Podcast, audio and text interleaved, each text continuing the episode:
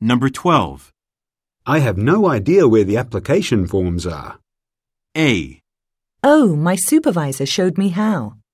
B. Well, I haven't done that either. C. Check behind the front desk.